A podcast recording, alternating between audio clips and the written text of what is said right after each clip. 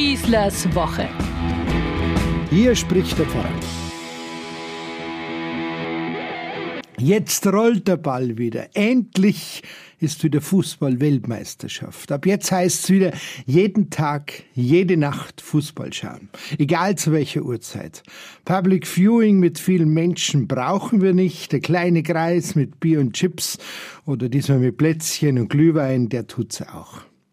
Die schönste Nebensache der Welt wird wieder zur Hauptbeschäftigung. Alles dreht sich jetzt nur noch um den Ball und wehe, unser Team Deutschland scheidet wieder so früh aus wie beim letzten Mal. Das Halbfinale muss drin sein. Meistertrainer Hansi Flick wird schon richten. Ja, Jetzt muss sogar der Ukraine-Krieg hinten anstehen. Hier geht's jetzt um alles. Klar, die Jahreszeit ist irgendwie komisch, so kurz vor Weihnachten, aber wen stört's? Bis zur Bundesliga-Winterpause gehen wir auch ins eiskalte Stadion und den Spielern in Katar wird ohnehin sicher nicht zu kalt werden. Im Gegenteil. Ja, genau, in Katar. Jetzt ist das Stichwort gefallen. Stimmt schon, die Einleitung hätte schon gepasst, wenn es eine ganz normale WM wäre, die jetzt da stattfindet. Aber sie ist keine normale WM. Nicht nur wegen der ungewohnten Jahreszeit. WM ist bei uns als Sommermärchen abgespeichert. Das gibt's nun mal nicht im Winter. Das fühlt man. Mit Public Viewing hat das zunächst mal nichts zu tun. Überhaupt ist das ja mit Katar so eine Sache. Nein, ich fange jetzt nicht mit den üblichen Themen dazu an, wie Menschen- und Frauenrechte und wie die Gastarbeiter ausgebeutet werden. Das kommt etwas später. Jetzt geht's nur um Katar. Es sei kein originales Fußballland, sagen viele. Wieso machen die eine WM? Was kommt als nächstes? Olympische Winterspiele in der Halle? Zuzutrauen wär's den Scheiks da unten durchaus. Nur, was ist ein Fußballland? Spielen bei einer WM nicht auch Länder mit, die sich halt nur qualifiziert haben? Den Fußball erfunden haben zu müssen, war noch nie eine konkrete Forderung. Also darf sich ja jeder bewerben als Austragungsstätte und dass man dort in dieser Region der Erde im Sommer bei über 50 Grad Celsius Außentemperatur nicht spielen kann, das weiß man ja landläufig. Ebenso hört man oft das Argument, die Kataris haben keinen Bezug zu diesem Sport Fußball. Bei denen zählen Kamelrennen und Wettbewerbe mit Falken und anderen Jagdvögeln, aber kein Fußball. Nun, so ganz wird's nicht sein. Die Begeisterung ist da. In Katar wird weltweiter Fußball geschaut, von der Premier League bis zu unserer Bundesliga.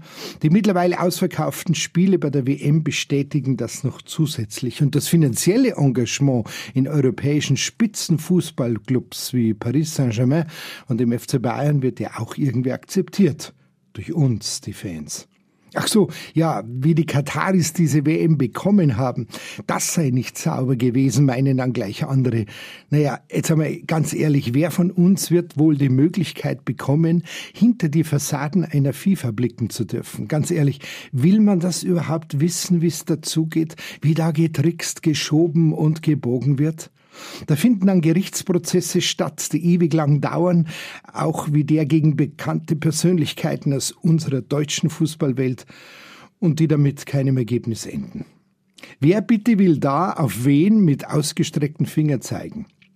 Eher müsste alles auf dem Prüfstand, die ganze FIFA durchgerüttelt werden und wirklich ein Rahmen für diese Organisation geschaffen werden, der keinerlei Rechtsbruch, Korruption und Mauschelei mehr zulässt. Aber wer hat die Macht dazu? Bislang niemand. Hier regiert wirklich nur das Geld die Welt. Was sonst? Alle Strippenzieher bleiben dabei allglatt. Gut, da braucht's eben doch die moralischen Zeigefinger, wie vorhin schon angekündigt. Menschenrechte werden verletzt, Frauen gelten nicht, Schwule werden diskriminiert, Presse- und Meinungsfreiheit existiert nicht. Eine Reportage über die Spüle kürzlich hat's deutlich gemacht, da liegt echt vieles total im Argen. Dieser Gegensatz einer alles überstrahlenden Glitzer- und Luxuswelt und der konkreten Wirklichkeit der kleinen rechtlosen Menschen ist eklatant.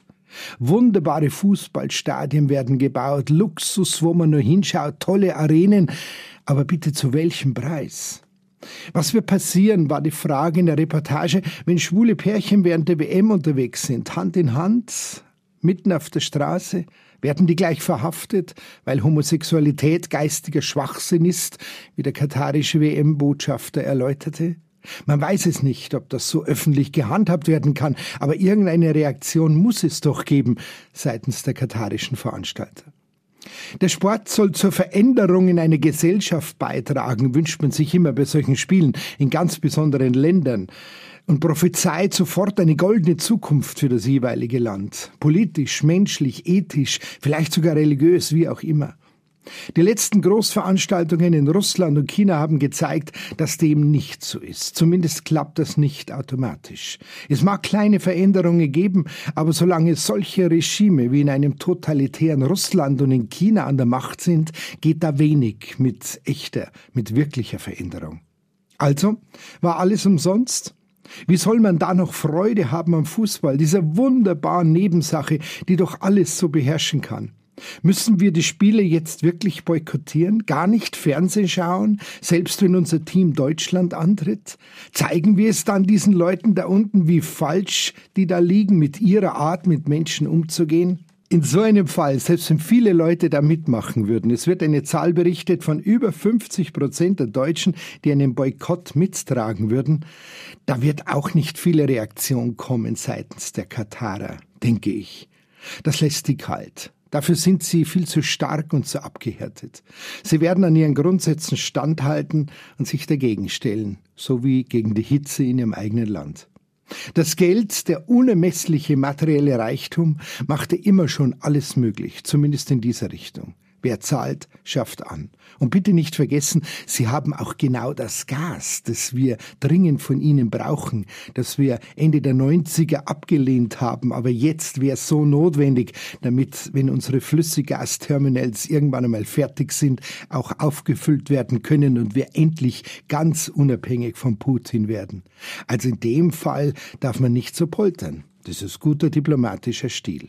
Gut, da muss es eben dann doch der Sportler richten, der da unten die Spiele bestreitet. Unsere Fußballer müssen den Mund aufmachen, protestieren, sich wehren, dass alle diese Missstände nicht einfach hingenommen werden von der Weltöffentlichkeit. Echt jetzt, kann ich da nur sagen? Jetzt soll der Fußballer die Politik machen?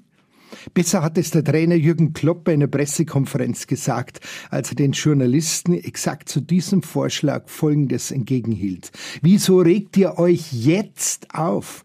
Vor zwölf Jahren, als Katar die WM bekam, da war eure Stunde. Ab da hättet ihr jeden Tag unablässig alles anprangern, recherchieren und anklagen müssen. Und nichts ist geschehen. Ihr habt es laufen lassen. Und jetzt, wo alles beginnt, soll etwas geschehen. Und jetzt wälzt ihr das auf unsere Spieler ab.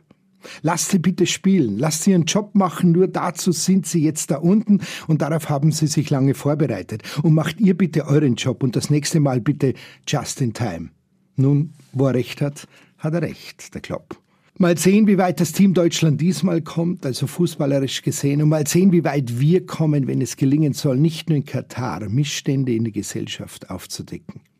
Ich wünsche uns trotzdem eine spannende WM und dass wir das Wichtigste nie vergessen. Es ist Advent. Der Herr kommt. Und wir feiern bald die Geburt Jesu. Das ist mehr wert als jeder Meistertitel. Und es gibt noch so viel zu tun. Oh herrje. Eine gute Woche, euer Pfarrer Schießler. Schießlers Woche. Ein Podcast vom katholischen Medienhaus St. Michaelsbund und dem Münchner Kirchenradio.